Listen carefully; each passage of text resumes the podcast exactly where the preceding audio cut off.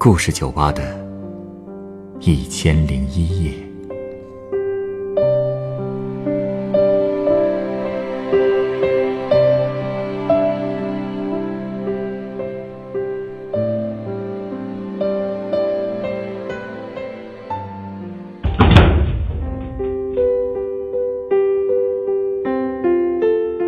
欢迎光临故事酒吧。今天来到酒吧的这位客人向我讲述了他爸爸坎坷的人生经历。当一个男人频频遭遇车祸、疾病和破产，他还能从这些打击中振作起来吗？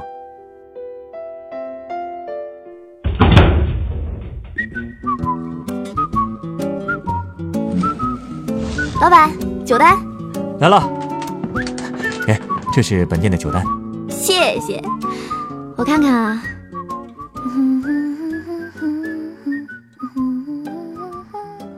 这么高兴啊！啊，对，我今天就是来庆祝的。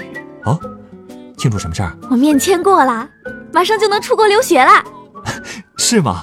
恭喜恭喜！谢谢。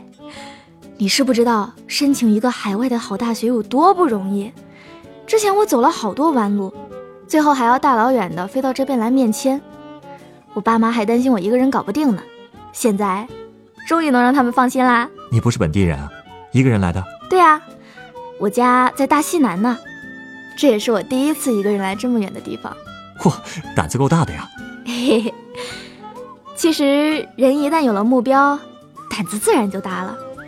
而且我爸经常跟我说，就算中途遇到再多的挫折，只要目标还在，就还有爬起来的动力。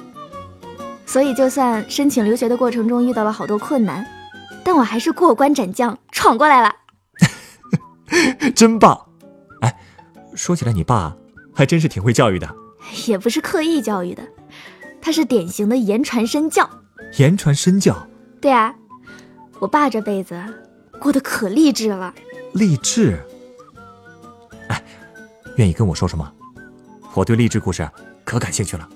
一会儿啊，还会免费送你一杯鸡尾酒，怎么样？还有这种好事儿啊？这个呀，是我这家酒吧的。特殊福利，这样啊，嗯，那行吧，我就说说。好，来，先喝口水，润润嗓子。谢谢，真贴心。唉，其实要说我爸之所以活得很励志，也是因为他这一辈子遇到的坎儿太多了。他当年出生在山区的一个小村子里。家里还有三个弟弟，两个妹妹。当时村子里都穷，所以能送孩子去上学的家庭也没几个。可就算这样，我爷爷奶奶也坚持把所有孩子都送进了学校。可最后也没能坚持多久。除了我爸和他最小的弟弟，其他人都陆续辍学了。我爸说，当时家里特穷，只有来客人时，他才能作为长子在桌上蹭到一点鸡蛋吃。鸡蛋对他来说已经是最珍贵的食物了，所以我爸学习特别努力，最后成了他们村第一个考上大学的人。果然是够励志的呀！这才到哪儿呀？我想说的重点还早着呢。啊，你继续。考大学的时候，他本来想报警校的，可是因为视力不行就没考上，所以他去了湖南的一所矿业大学，也挺不错的，学地质勘探。我也问过他为什么要学这个，他说当时真是随便填的，因为除了当警察，他也没想过干别的了。结果没想到，我爸学地质还挺有天赋，成绩一直都很好。按说他毕业之后应该被分到国土局或者哪个事业单位去捧铁饭碗的，可是我爸却不满足。他毕业刚工作两年，就召集了一批同学和同事。辞职一起出来单干，他们开了一家公司，专门帮一些私人煤矿勘探矿山，然后按百分比提成。哎，别说，这听上去就是个赚钱的买卖啊！毕竟这种技术活也不是谁都能干的。对呀，当年煤矿多赚钱呀！没错，而且也是因为这个，我爸才娶到了我妈。当时我爸接到的第一单生意，就是到镇子旁边的矿山去勘探煤矿的位置。路过那个小镇的时候，他就遇到了我妈。当时他还是高中老师呢，然后他们就结婚了。那时候我爸的公司刚起步，手头也没有几个钱，所以他和我妈结婚的钱都是用我妈的嫁妆。之后的一年，生活用度也基本都是用的我妈的工资，有时候我妈还要把钱补贴到我爸的公司里去。真是患难夫妻啊！哎，其实这都不算什么，磨难还在后边呢。出什么事了？哎，公司刚起步不久，我爸就生了一场大病，当时我妈还在怀着我，那场病差不多花光了家里所有的积蓄，公司也差点办不下去。当时连办公室都租不起了，最后整个公司就剩下我爸和三个同学留了下来，所以接下来的那半年，四个人就租了一间地下室。听我爸说，那时候他们年轻也有活力，白天忙着跑业务，晚上就熬夜做图，累归累，但是过得很充实。后来公司终于慢慢运转起来了，我也出生了。不过当时我的身体不好。爸妈又忙，所以我一直是外婆带的。在我的印象里，小时候好像就没怎么见过我爸，而且就在我还不太懂事的时候，我爸又出了车祸。啊，严重吗？车上五个人，就我爸一个活了下来。啊，当时是因为天冷，路上有冰，他们的车一个打滑，就撞在了路边的栏杆上。不过那时候高速路的监控也不完善，所以大家商量私下解决时，死者家属的要求是，让我爸给每个家庭赔五十万。你想，二十多年前，这就是个天文数字呀。那你爸他他把好不容易攒下来的一套房子和一间办公室都卖了，可还是还不清。那怎么办呢？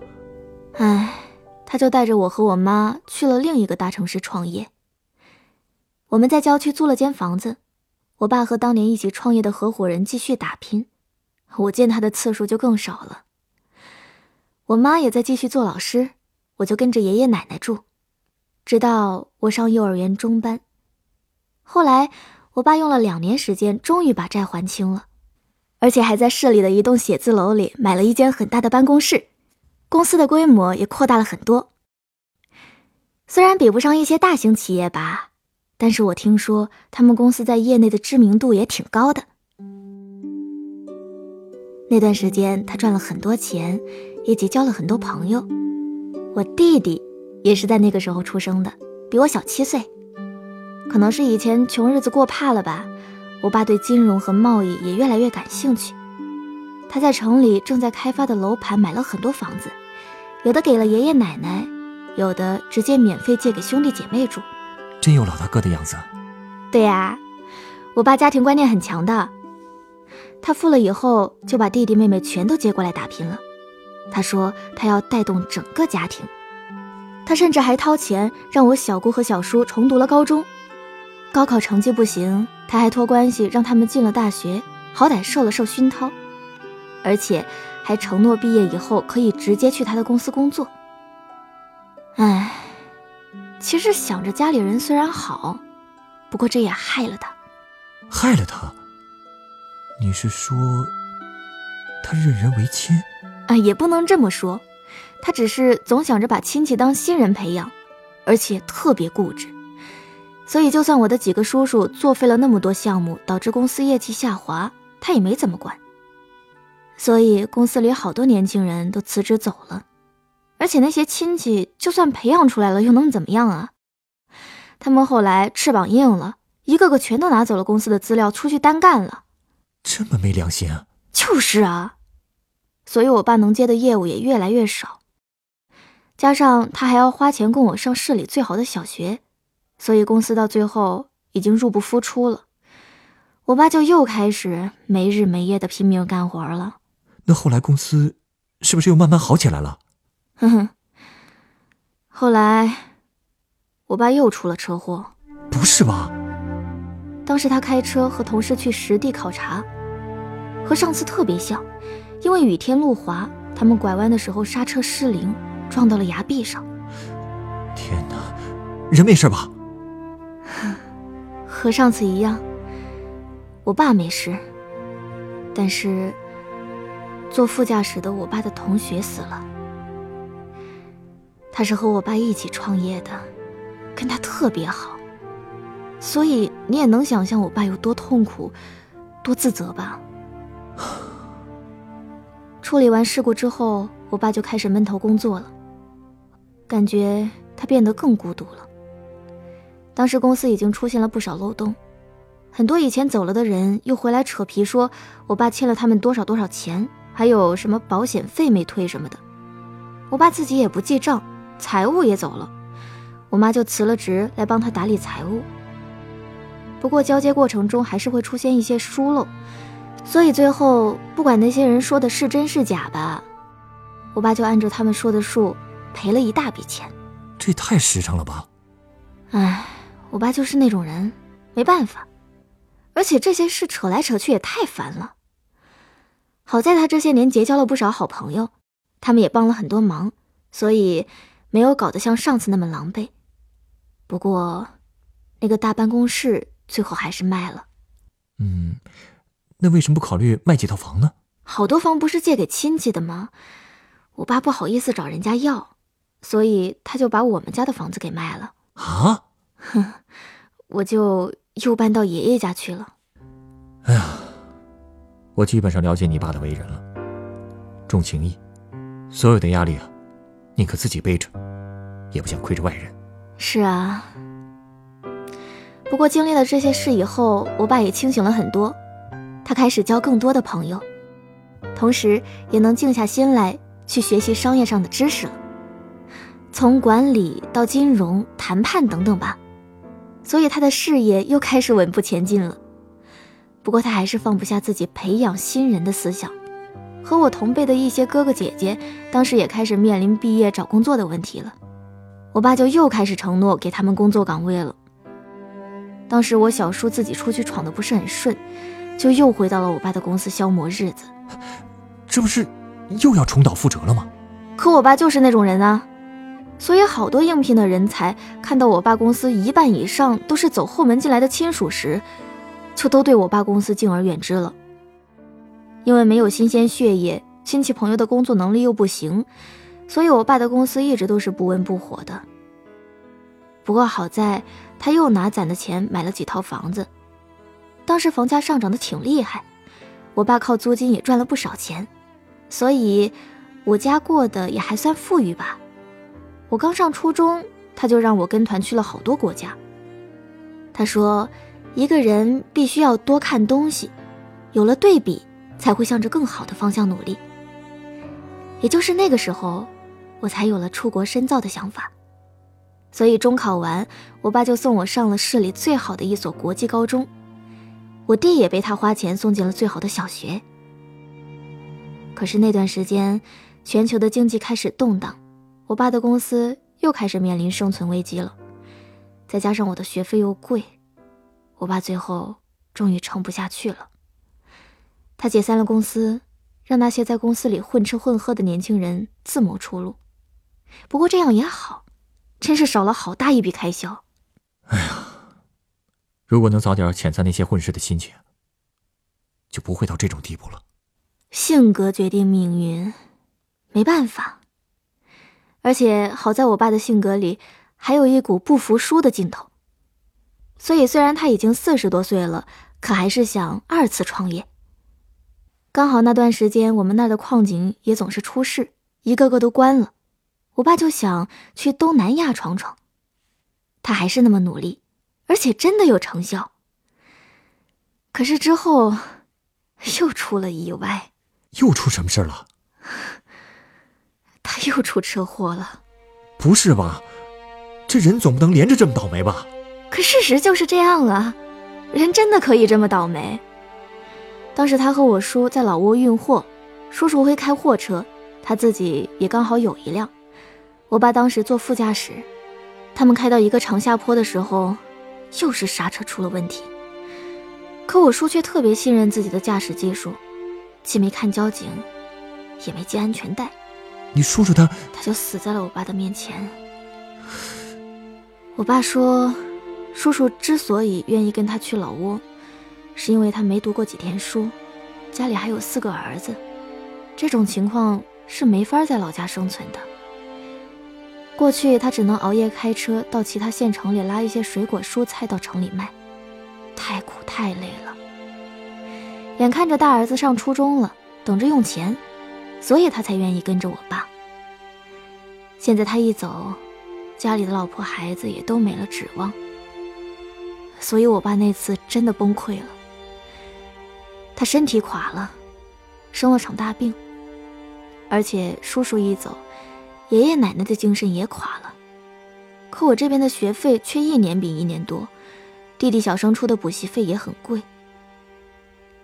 那是我第一次看到我爸哭，哭得像个孩子似的，特别无助。说实话，这么多打击，如果换到我的身上，可能早就撑不下去了。可是我爸，却有撑下去的理由。他说：“为了我和我弟的教育，他必须撑下去。其实他的梦想也不止这些，有的梦想挺奢侈的，比如说住别墅、戴名表、开豪车，每天就悠闲的打打高尔夫。但有的梦想也特别朴实，他想建一所希望小学，让我妈去做教导主任。他还希望我和我弟能过上自己喜欢的。”无忧无虑的生活。不过这些梦想里，最后唯一实现的就是住别墅了。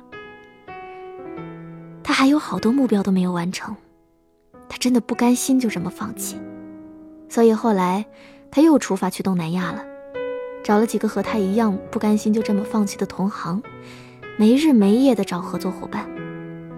好在我爸读书很多，因此眼界也宽。很快就谈下了新项目，那一单他又成功了，又挣到了一大笔钱。本来他还在犹豫要不要把别墅卖了，供我和我弟读书，这下就再也不用愁了。我后来也考上了自己喜欢的大学，也有了自己的人生规划。其实我能走到今天这一步，真的是受了我爸的很多影响，特别是他固执的这个特点，我就继承了不少。不过，是优点，也是缺点吧。但至少，固执的人是不会轻易放弃的。只要不放弃，生活就有希望，对不对？说的对。谢谢你给我讲你父亲这么励志的人生故事。稍等，我这就送你杯鸡尾酒。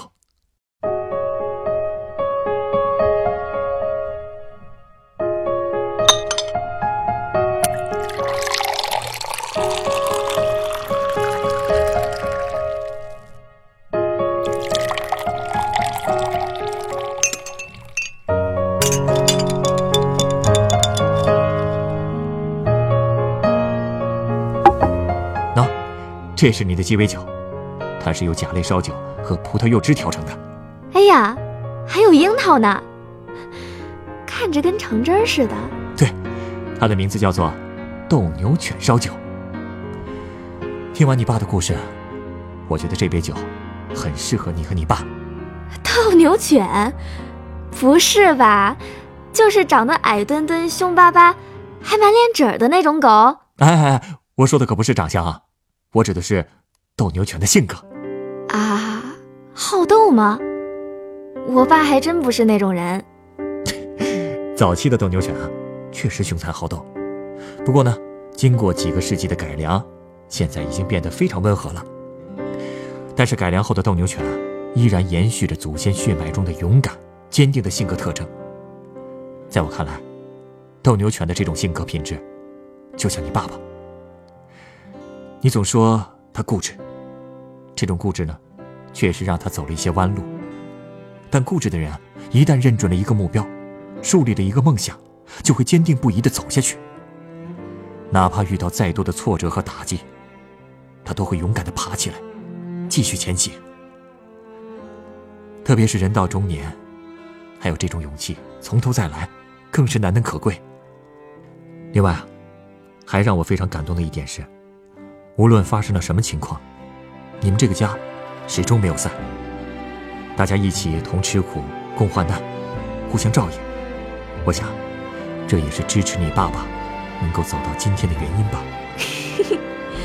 毕竟面对愤怒的公牛，我们这几只小短腿的斗牛犬要是不团结，还不早就被踩死了？不介意我这么比喻了？胖乎乎的斗牛犬哪有那么小心眼啊？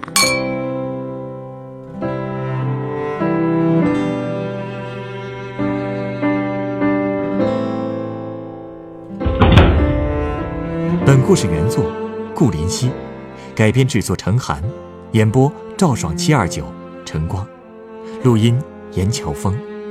下一个夜晚，欢迎继续来到故事酒吧，倾听人生故事。收听最新节目，请关注北京故事广播，工作日每晚九点播出的《故事酒吧》的一千零一夜。请问啊，你知道故事酒吧在哪儿吗？耳熟啊，好像在那边，故事大道九百五十四号。谢谢。故事酒吧，找到了。请问，嗯，这间酒吧什么时候开门？里面是不是有一个喜欢听人讲故事的调酒师？对对对，只要跟他讲一个真实的故事，他还免费送鸡尾酒呢。开门时间应该是晚上九点。烧几杯换礼盒，寄给云朵，一杯酒换你心中的歌。请问，欢迎光临故事酒吧。二零一八年周一至周五晚九点，北京故事广播，FM 九十五点四。让我们一起度过故事酒吧的一千零一夜。